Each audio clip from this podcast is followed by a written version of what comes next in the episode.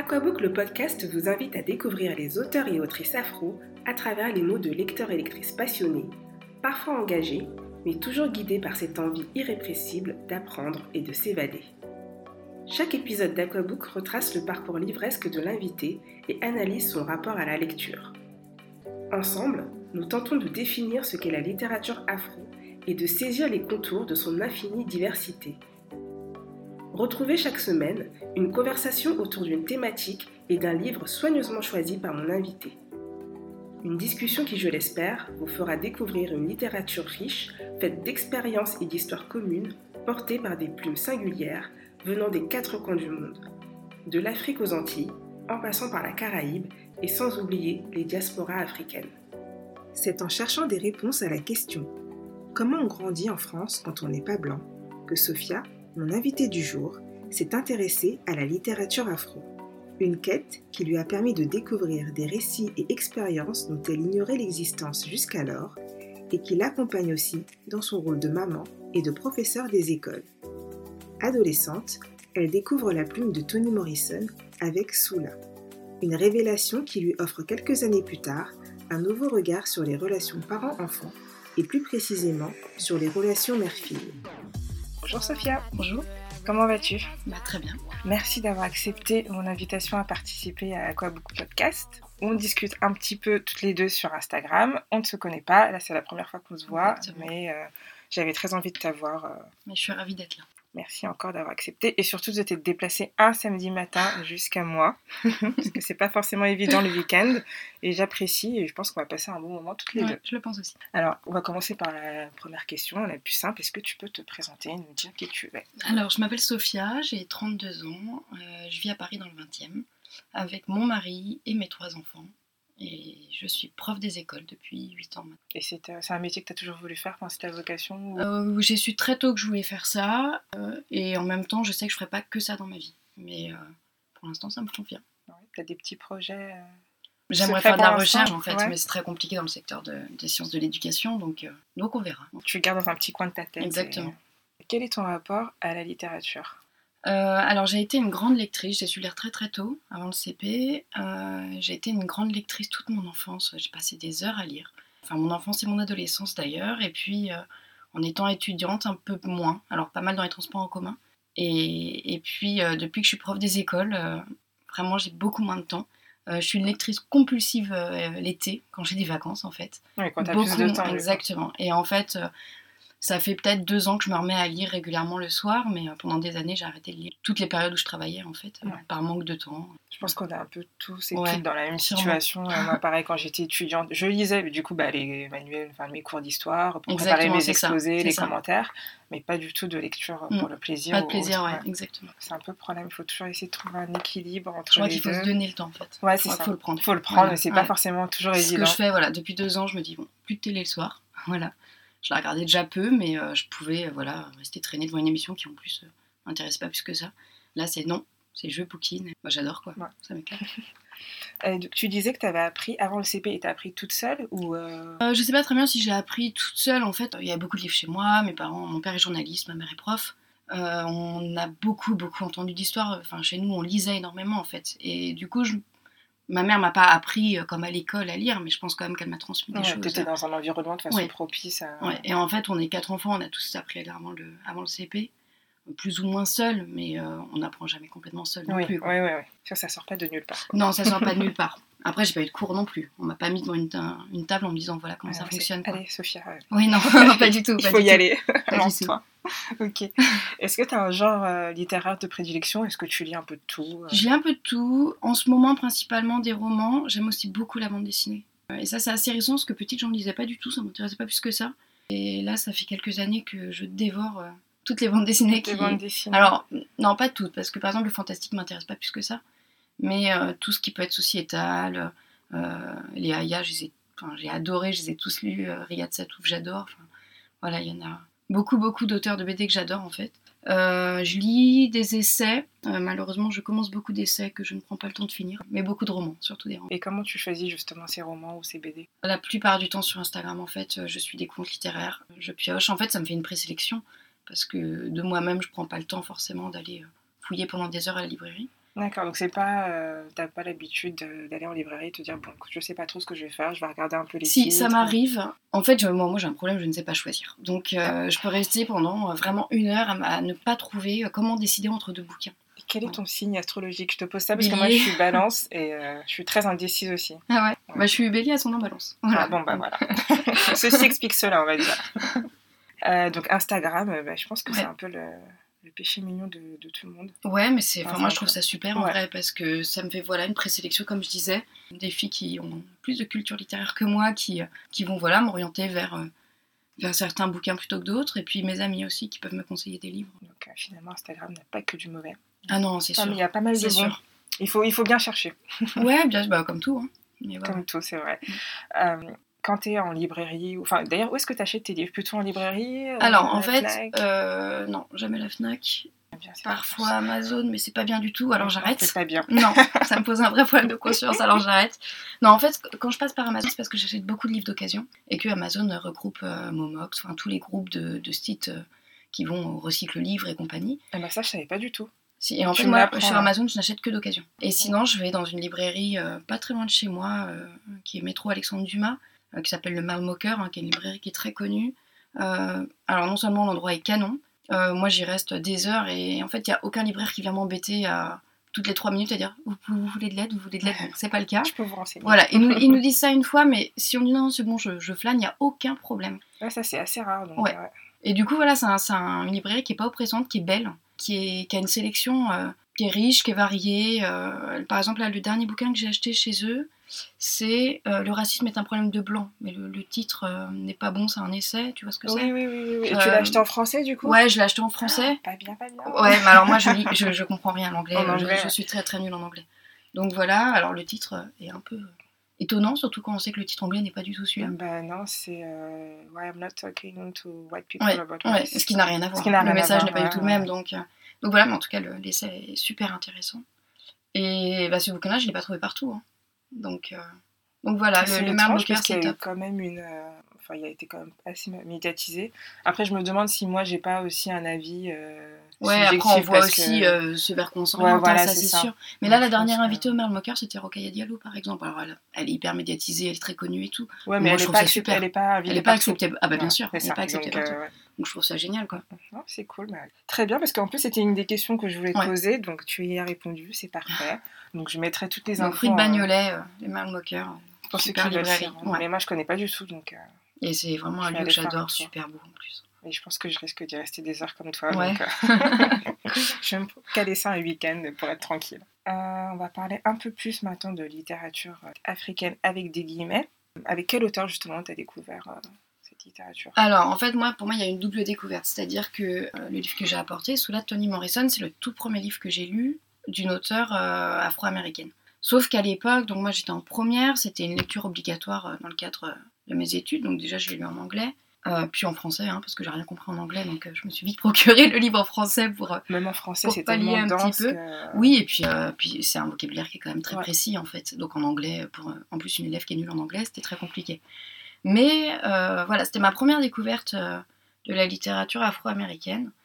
Sauf que j'en avais absolument pas conscience à l'époque. C'est-à-dire pour moi c'était une autrice et puis euh, basta quoi. Mais je me posais pas du tout les mêmes questions que je pourrais me poser aujourd'hui. Donc je l'ai lu mais sans aucune conscience que c'était un type de littérature euh, pas particulier, je sais pas comment dire, euh, que c'était voilà, en fait c'est pas pas anodin que ce soit une afro-américaine qui raconte ça. Et puis plus tard, bien plus tard, il se trouve que j'ai épousé une personne noire, donc mes enfants sont métis. Je me suis posé beaucoup plus de questions sur l'identité des Français non blancs. Pas beaucoup cette appellation, mais voilà. Bon, moi, on sait de quoi tu parles. Oui, mais bon, j'aime pas parce qu'on dirait qu'ils manquent quelque chose. Ils manquent rien du tout. C'est juste que voilà. Bah, bon. des Français racisés, on va dire. Ouais, on peut aussi. dire ça, ouais. Et là, en fait, euh, toutes mes, toutes mes questions, j'ai trouvé les réponses chez Léonora Miano, euh, que j'ai découverte alors euh, de façon euh, pas très classique. En fait, j'ai été voir une pièce au Festival d'Avignon qui s'appelait Afropéenne, qui a été mise en scène par Eva Doumbia, Oui, et qui, en fait. euh, et qu'en fait, c'est un, un- une sorte de mix entre euh, Blues pour Élise et Mm. Élise et Écrit pour la parole. Euh, et en fait, la pièce m'a bouleversée. Enfin, je suis sortie de là, j'étais en larmes. voilà. et moi qui suis hyper timide, je suis allée voir Eva Doumbia à la sortie en lui disant Mais mon Dieu, je, je suis bouleversée. Enfin, c'est un petit miracle cette pièce. Voilà. Et elle m'a dit Mais en fait, ça t'intéresse, lis Eleonora Miano. Et alors voilà, j'ai pu arrêter. Non, non, c'est vraiment. euh, bah, alors, ça répondait à mes questions. Euh, Il y a une précision de la langue qui est. euh, Enfin, voilà, moi j'adore les mots. J'étais bluffée par. euh, Franchement, pour moi, c'est une des, des auteurs qui écrit le mieux, vraiment. Et j'ai retrouvé cette précision chez Césaire que j'ai lu après, en fait. Ouais, ça m'a bouleversée pour l'écriture, ça m'a bouleversée pour ce que ça racontait. Ça a répondu à plein de questions que je me posais. Et Quelle question tu te posais justement? Bah, comment on grandit euh, quand on n'est pas blanc en France? Parce qu'en fait, bah, moi je suis blanche et forcément il y a des questions, enfin il y a des problématiques que je ne rencontre pas dans mon quotidien. Et euh, mes enfants auront d'autres problématiques. Mon mari a d'autres problématiques. Euh, je voulais pouvoir y répondre. Je voulais pouvoir euh, comprendre. Je pense que c'est hyper important. Euh, je me posais aussi la question de parce qu'en fait, il se trouve que qu'après avoir euh, lu Blues pour Elise, c'était en 2013. Est-ce que tu peux juste rappeler un petit peu de quoi, de quoi parle le roman pour ceux qui vont Alors, Blues pour Elise, c'est euh, l'histoire de quatre amies euh, afropéennes à Paris. En fait, c'est la vie de ces quatre amies, euh, leurs discussions, leurs interrogations, euh, leur rapport aux hommes, leur rapport à la famille, puis leur rapport aussi à leur ascendance aussi. euh, c'est comment, comment elles vivent le fait d'être noires ou métisses. Il y en a une qui est métisse, il me semble. Et donc, en fait, moi, j'étais à cette époque-là dans une espèce de culpabilisation d'être culpabilité d'être blanche. En fait, c'est un peu bizarre ou idiot, mais je pense que j'étais au tout début de ma démarche et que ça passait aussi par là. Mhm. Et du coup, en 2013, j'écris à Léonora Miano sur Facebook, je sais pas, je ne sais pas, du courage, d'audace. Je lui ai écrit à l'époque, elle était encore sous son nom euh, sur Facebook, en me disant elle le lira jamais, hein. et elle me répond dans le quart d'heure qui suit. Alors là, ça a Ah été là. le waouh, qu'est-ce qui se passe? Je suis dans tous mes états. Et en fait, elle m'a répondu euh, quelque chose qui m'a beaucoup apaisée. Elle m'a dit euh, on n'est jamais responsable du crime de ses aînés. Et elle était vraiment dans un, un message de paix et de vivre ensemble qui était assez éloigné finalement de, de la personne qu'on nous montrait parfois à la télé, qui, était, euh, qui, qui semblait hyper communautariste et, et hyper. euh, Enfin, on la faisait passer parce qu'en fait, je, je pense qu'elle n'est pas si communautariste que ça. Et Moi, je pense qu'elle n'est pas du tout, mais en France, dès que tu, que tu développes des récits ou dès que tu parles Ouais. un peu trop euh, de noir, de Ouais, arabe, tout ce que tu veux, pour, enfin que tu essaies de développer la parole, de, de notre parole, en gros, bah, c'est forcément pris comme du communautarisme. exactement, Comme, on a euh, l'impression que la population blanche se sent hyper rejetée. Voilà, c'est ça. Pas du tout en fait. Enfin, le- Comme si on véhiculait un, un message euh, Ouais. d'exclusion, alors que pas du Ouais, tout, en fait. C'est juste que les récits n'existent pas et qu'on a aussi envie d'entendre nos voix Ouais. et, les- et tout ce que tout ce que tout ce qu'il y a à dire. Mais c'est exactement pas. ça. En fait, euh, moi, ce qui me, ce qui fait aussi que je me suis interro- interrogée sur euh, tout ce qui était littérature euh, africaine, entre guillemets, effectivement, euh, c'est aussi qu'il y avait, enfin, j'avais très peu de représentation d'autrices ou d'auteurs noirs, de même de figures noires en fait. J'en avais très peu, et je trouvais que pour mes enfants, c'était primordial qu'ils en aient.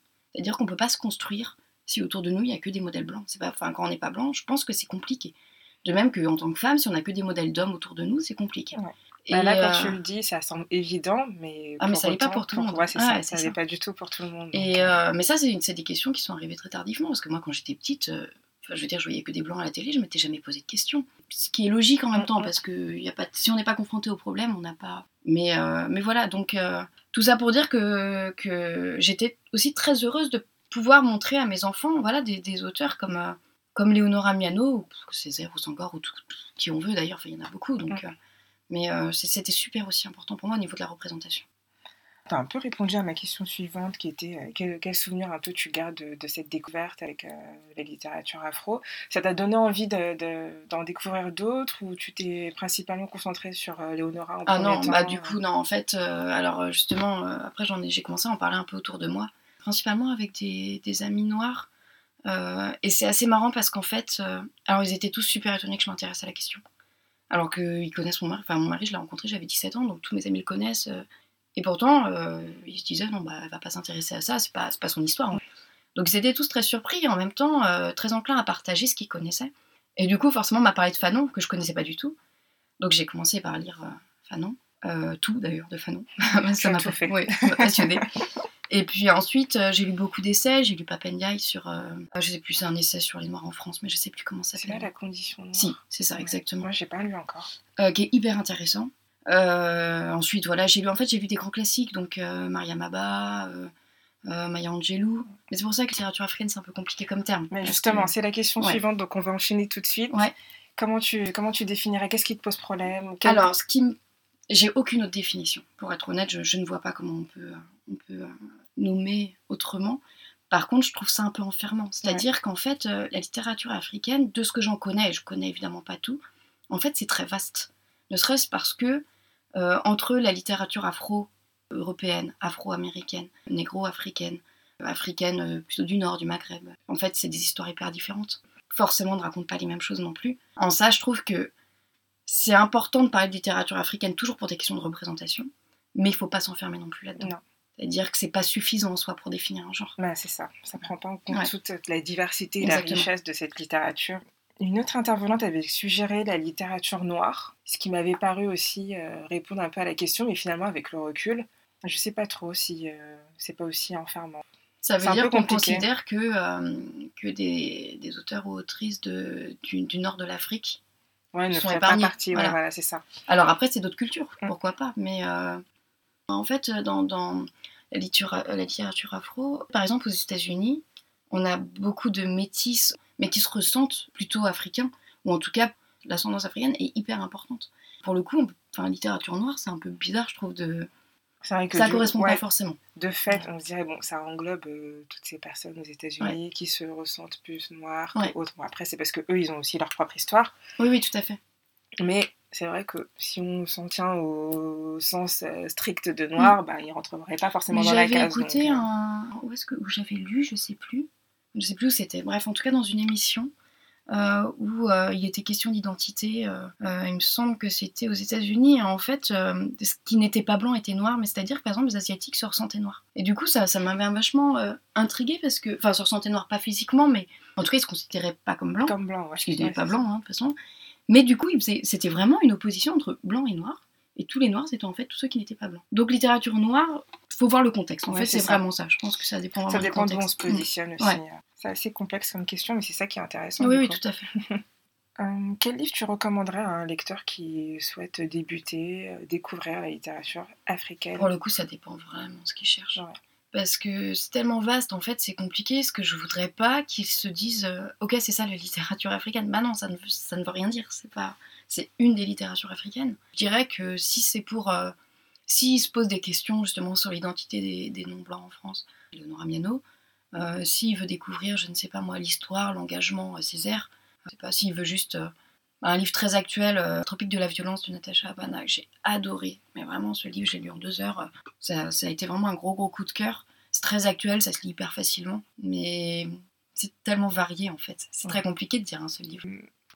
Alors, on va passer à la deuxième partie du podcast où on va parler un peu plus précisément du livre et du thème dont tu as choisi de, de parler aujourd'hui. Euh, je ne vais pas faire durer le suspense plus longtemps parce que tu en as parlé un peu tout à l'heure. Donc, tu as choisi de parler de, de Soula, de Toni Morrison. Est-ce que tu peux nous dire pourquoi et... Alors, du coup, le thème euh, qui m'intéressait euh, aujourd'hui, c'est la relation mère-enfant, qui est une question très présente dans, dans Soula. Euh, et qui est une question qui, euh, moi, m'intéresse euh, depuis toujours. Je suis dans une famille où il y a beaucoup de femmes, où les mères, je dis les mères parce que mes tantes et ma mère étaient très proches quand on Mhm. était petits, avaient vraiment une place centrale. Et du coup, voilà, ça a été très important dans ma construction aussi à moi. Et aujourd'hui, en tant que mère, forcément, il y a aussi un impact. En fait, pour moi, la, la question de la relation mère-enfant, c'est l'idée de, euh, de l'amour évidemment, euh, de la transmission, pas toujours la transmission comme on aimerait qu'elle se passe, et puis de l'angoisse, puisque bah, avoir un enfant, c'est avoir tout le temps peur. C'est ça. Voilà. Tu vis l'angoisse en permanente. Que Et- tu essaies plus ou moins de, de cacher en plus. Exactement, mais, mais c'est euh. quelque chose. euh, ouais, mais ça nous dépasse totalement. Et euh, enfin, moi, je me, je me souviens très bien qu'à la naissance de, de mon aîné, avant même l'amour, en fait, c'est la peur qui m'a envahi. Alors, j'étais très jeune, ça a sûrement joué aussi. Mais la première chose que je me suis dit, c'est mon Dieu, s'il lui arrive quelque chose. Euh, voilà, bon, heureusement, l'amour est venu tout de suite après pour combler, hein. mais, euh, mais voilà. Et en fait, euh, être mère, c'est à la fois hyper riche, hyper enrichissant. Déjà parce qu'avoir des enfants, c'est avoir d'autres personnes dans sa vie. Ouais. C'est pas nous, nos enfants. Donc c'est, par exemple, ma fille aînée, elle est en train d'entrer dans, dans l'adolescence là. Et j'adore parce qu'elle elle a sa propre culture, forcément. Et je trouve ça hyper intéressant de la voir grandir avec ses propres codes. Et en même temps, je vois bien que je lui ai transmis quand même des choses. euh, quand je vois qu'elle est, euh, par exemple, elle porte des, des t-shirts à l'effigie euh, de Rosa Parks ou de Angela Davis. J'adore. Mais je suis trop fière, oui. je suis trop fière. Moi, à son âge, j'écoutais le Hanson, quoi. Donc, euh, il faut, il faut- et, et je, je te- je t'interromps juste deux secondes pour vous dire que vous, vous ne la voyez pas, mais moi je, la vois, et elle a un petit pins euh, Basquiat que j'ai repéré quand elle est arrivée, que je trouve Ouais. beaucoup trop mignon. Donc ça m'étonne pas que ton aîné, du coup, euh, porte des t-shirts à effigie, et c'est très bien. Ouais, non, en fait, elle est, elle est déjà assez consciente de, de l'importance euh, d'être fière de qui elle est et d'où elle vient aussi. Et d'ailleurs, euh, en fait, euh, c'est le cas de mon aîné, c'est pas le cas de, de mon deuxième. Ma petite, elle est, elle est trop jeune pour euh, se poser la question, mais euh, mon aînée, elle se sent plus ivoirienne que française en fait. Alors moi, j'aime beaucoup lui rappeler qu'elle est aussi française et je Mhm. pense que c'est très important.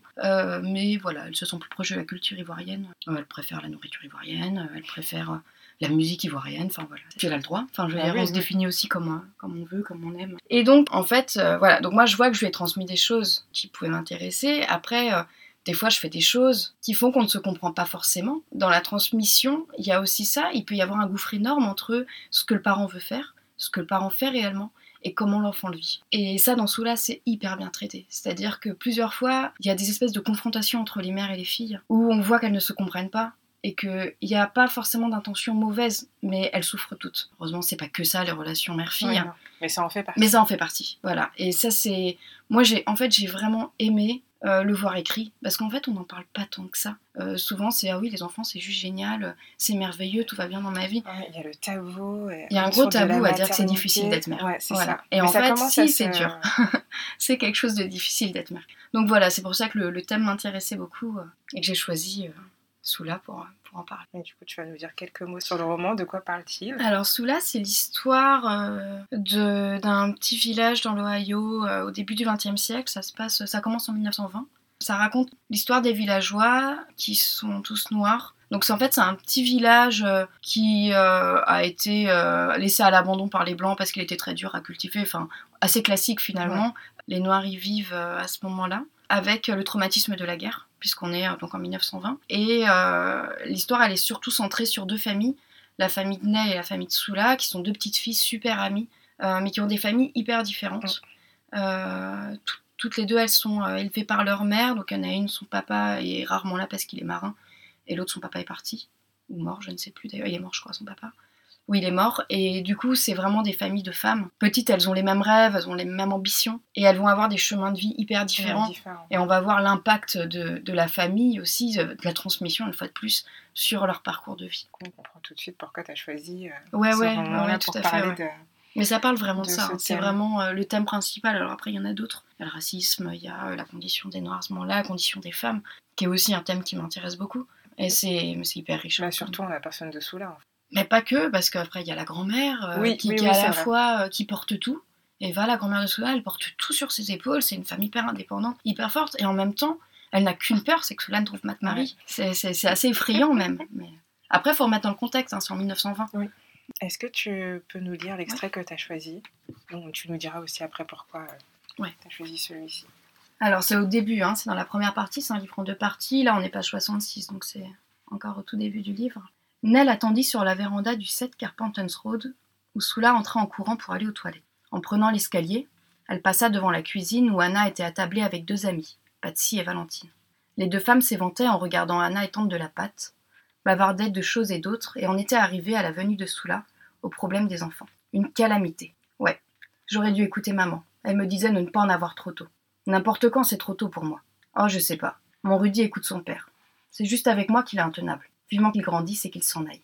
Anna eut un sourire. Ferme-la. Tu adores le sol où il a pissé. Bien sûr que oui. Mais quand même, c'est une calamité. On ne peut pas s'empêcher d'aimer son gosse, quoi qu'il fasse.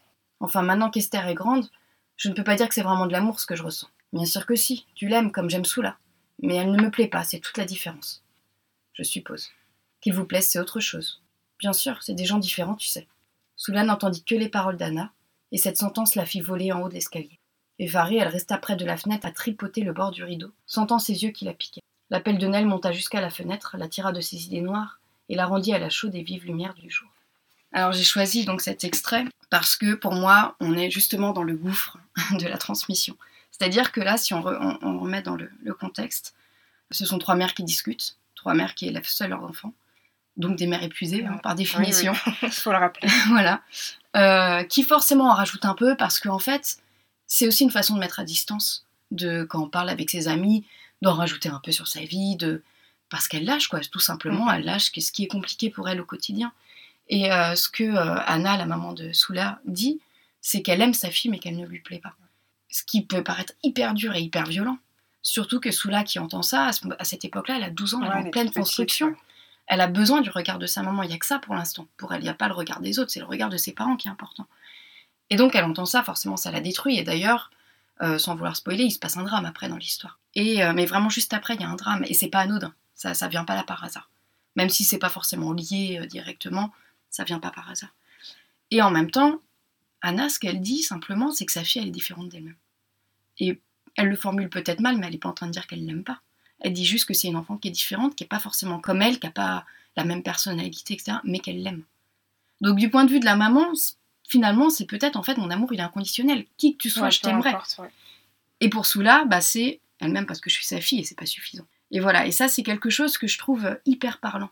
Parce que euh, ça montre aussi que, que parfois on peut faire du mal à nos enfants, vraiment sans le vouloir. sans le vouloir. Qu'on peut aussi très mal interpréter ce qu'ont fait nos parents à nous. Et euh, je trouve, nos mères en particulier, et je trouve ça hyper intéressant. C'est vrai que c'est un roman qui est très fort et euh, je suis très contente que tu en parles et tu nous proposes euh, ce sujet-là parce que moi, c'est un, un point de vue que j'avais pas forcément eu. Je m'étais posé les questions sur les relations mère-fille, mais je pense que j'avais pas assez creusé. Et là, quand tu en parles, bah, ça me paraît évident et j'ai même envie de le relire en fait parce Ouais. que je pense qu'il y a des trucs que j'ai pas du tout vus.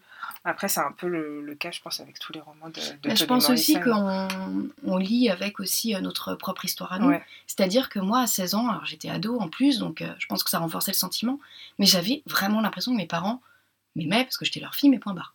Mais qu'ils me trouvaient pas intéressante, que, euh, qu'ils me comprenaient pas, etc. Mais sauf que je me l'étais jamais vraiment formulée. Et donc en lisant ça, j'ai dit, ah, mais ça existe en fait. Enfin, vraiment, ça donnait Ouais, du sens toi, à ce que je vivais. C'était une réalité, voilà. Alors, peut-être que c'est pas du tout ce qui s'est passé dans la réalité de mes parents, hein. mais moi, quand j'ai lu ça, j'étais ah, mais j'étais scotchée, quoi. J'ai dit, mais oui, en fait, c'est possible que je pense ça. Je suis pas bizarre de penser ça.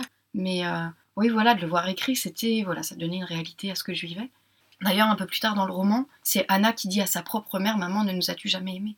Ah oui, ce passage, il est hyper Il est fort super hein. dur. Ouais, Il ouais, est super ouais. dur et en même temps, euh, c'est intéressant de voir que finalement, elle reproche à sa mère ce qu'elle vient de faire à sa fille. Mm. Parce que c'est relativement peu de temps après. Bah, c'est un peu ça aussi la transmission. hein, ce que tu Exactement, disais tout exactement, qu'on transmet aussi des choses qui euh, qu'on ne veut pas transmettre ou on se dit mais moi je ferais pas comme ma mère et puis Alors, Puis si, finalement, on est- évidemment. On est, en plein dedans. voilà exactement On s'en rend pas compte. C'est parfois exactement euh, les cousins, cousines qui vont dire Ah, bah en fait, t'es comme tata. exactement c'est ça Et t'es là, genre Ah, c'est censé être un compliment ou euh, enfin, je suis comme elle, mais pourquoi en fait et en même temps ça permet de beaucoup relativiser c'est à dire que tous les reproches qu'on peut faire à ses parents quand on devient nous-mêmes parents on dit on oui comprend. bon bah ok d'accord ils ont fait comme ils ont pu quoi ça. on apprend nous aussi. À quel type de lecteur tu penses que, que Soula euh, plairait le plus? Alors vraiment, mais euh, c'est très compliqué aussi de répondre parce que moi je l'ai lu à 16 ans, j'ai adoré, je l'ai relu à 32 ans, j'ai adoré. Et pourtant, entre-temps, euh, il s'est passé mille choses dans ma vie.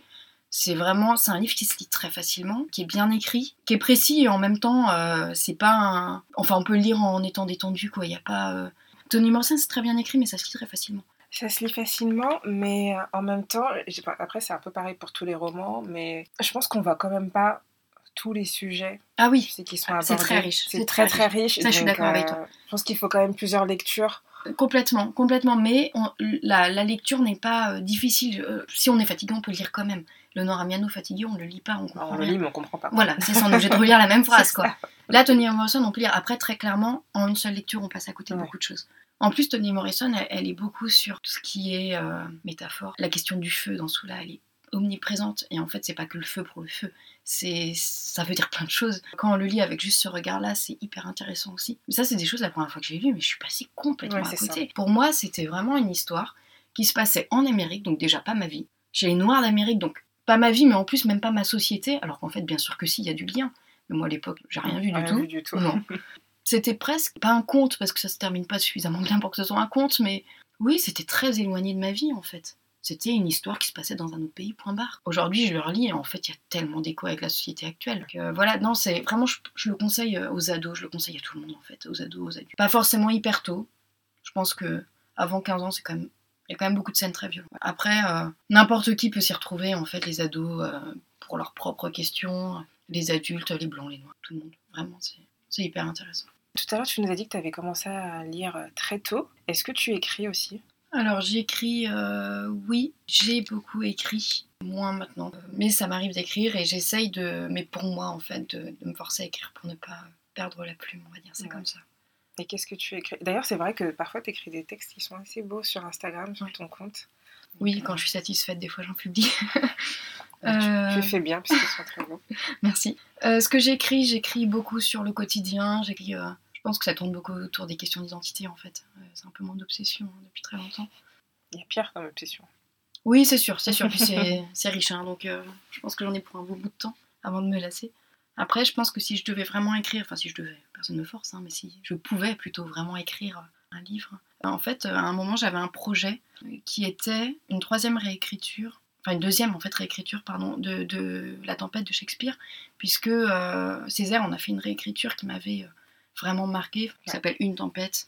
Pour être totalement transparent avec vous, on avait hésité, enfin tu Ouais. avais hésité Ouais. avec ce, avec ce, Ouais, ouais, c'est vraiment un de mes, mes livres euh, préférés, euh, c'est du théâtre, hein, c'est pas un roman. Et euh, en fait, Césaire avait euh, réinterprété La Tempête de Shakespeare dans un contexte colonial. Est-ce que tu peux rappeler un peu euh, de quoi parle la tempête de Shakespeare pour ceux qui Ouais. ne connaissent pas? Alors, La Tempête de Shakespeare, c'est euh, c'est une pièce de théâtre avec un roi déchu, échoué sur une île avec sa fille, avec euh, des hommes de sa cour, en gros.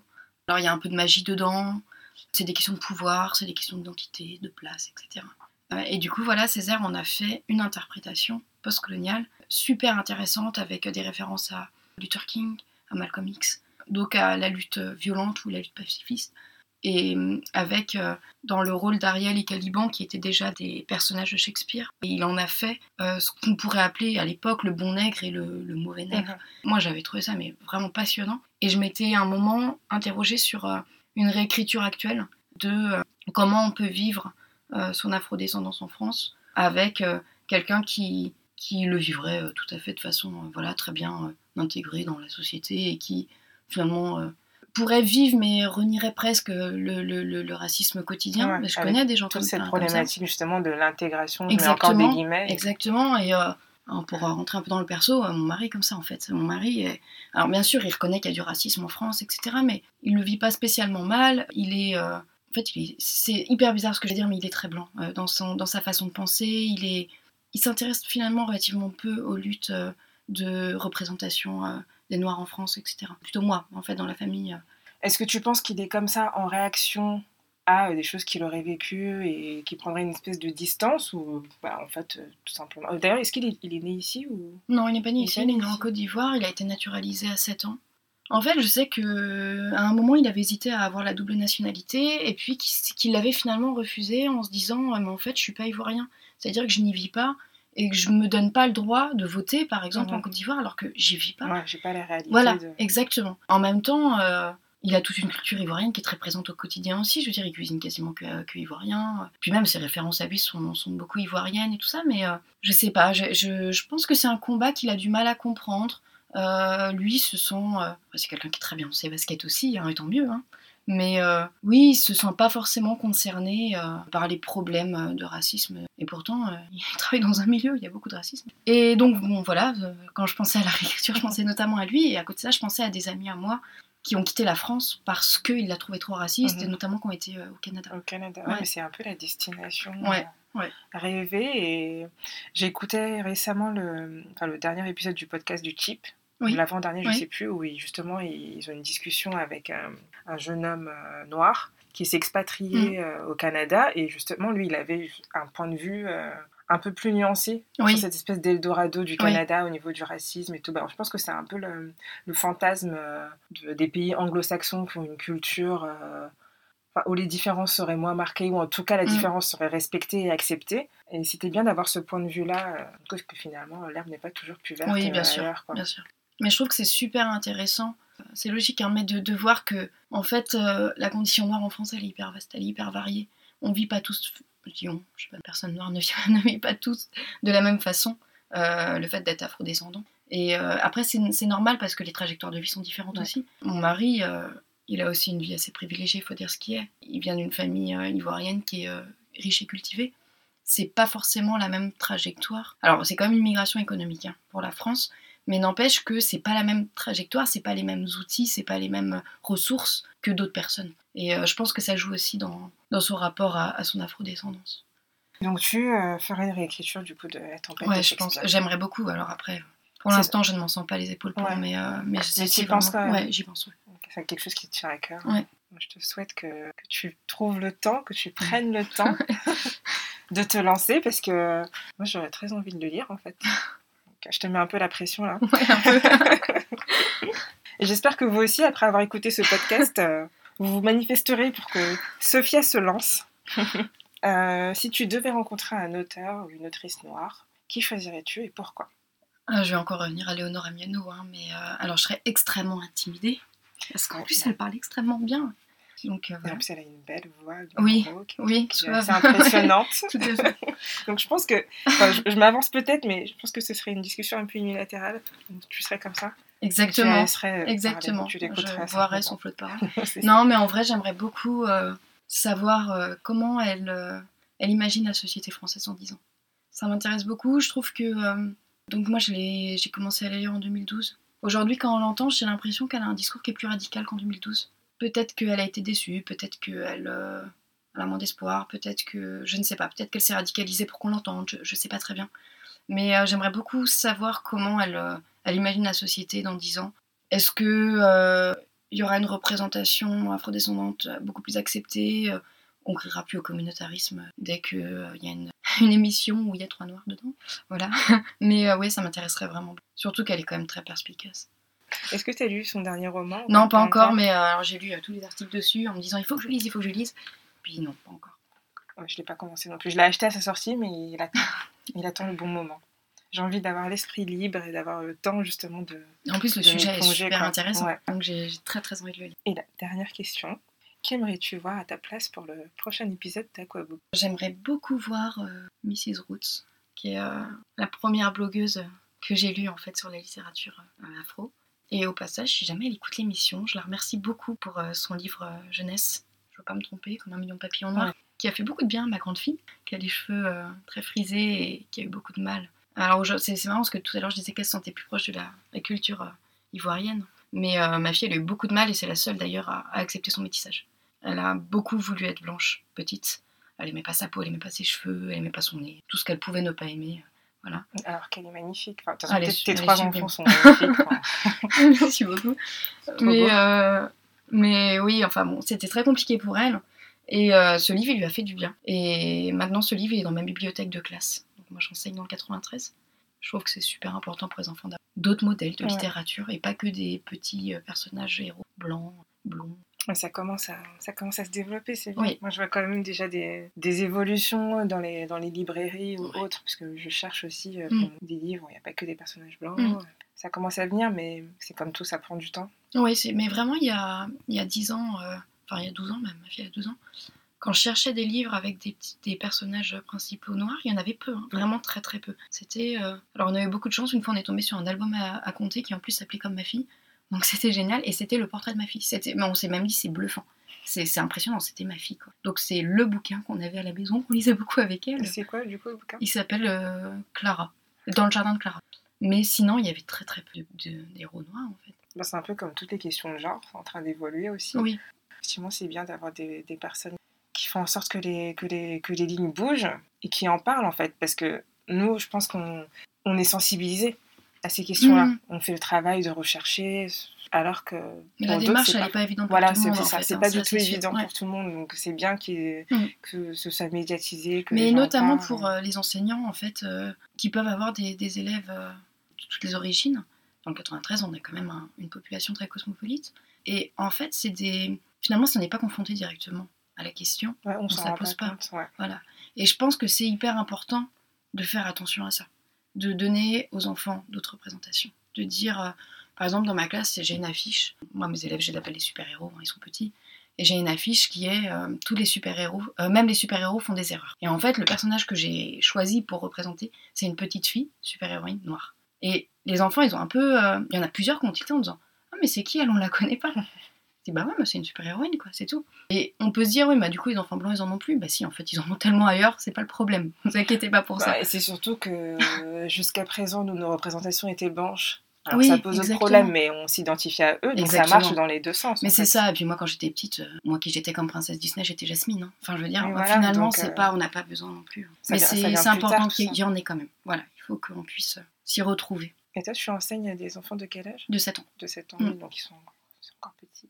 Oui, oui, oui, mais, euh, mais je pense que c'est tout petit aussi Oui, que ça ouais, se construit. oui, oui, bien sûr. Non, Donc, je disais euh, pas ça dans ce sens-là. Au contraire, plus ils Ouais, sont ouais. petits et plus il faut, euh, faut commencer tout. Mais vraiment, quand, voilà, quand moi quand je revois, enfin quand je repense à ma fille qui, euh, en petite section, me disait mais pourquoi moi je suis pas comme les autres?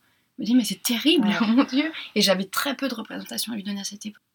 Sur ces belles paroles, on va se séparer avec beaucoup de regrets. Moi, j'aurais bien aimé poursuivre encore cette conversation, mais on va rester trois heures sinon et personne ne nous écoutera. Ce serait dommage, parce que tu dis beaucoup de choses très intéressantes. Bah, Je te remercie encore une fois d'avoir Merci à accepté de, de participer et de t'être livré aussi comme ça. J'espère que nos auditeurs et auditrices vont passer un aussi bon moment que toi. Enfin, que moi, pardon. aussi. Et j'espère que tu as passé un J'ai moment passé un très aussi. bon Bah, moment. voilà. Mais je vous dis à bientôt pour le prochain épisode de d'Aquabook. Vous venez d'écouter Aquabook et je vous en remercie. Si cet épisode vous a plu, n'hésitez pas à vous abonner pour ne rien manquer de l'actualité. Ce podcast est le nôtre. Je le vois comme un espace où nous découvrons et apprenons ensemble grâce au merveilleux pouvoir des livres. Alors, pour prolonger notre voyage, n'hésitez pas à me faire des suggestions, à laisser des commentaires ou une note sur votre application de podcast préférée. Partagez vos découvertes littéraires et discutons ensemble sur Instagram at aquabook ou par mail aquabook.podcast@gmail.com. À très vite.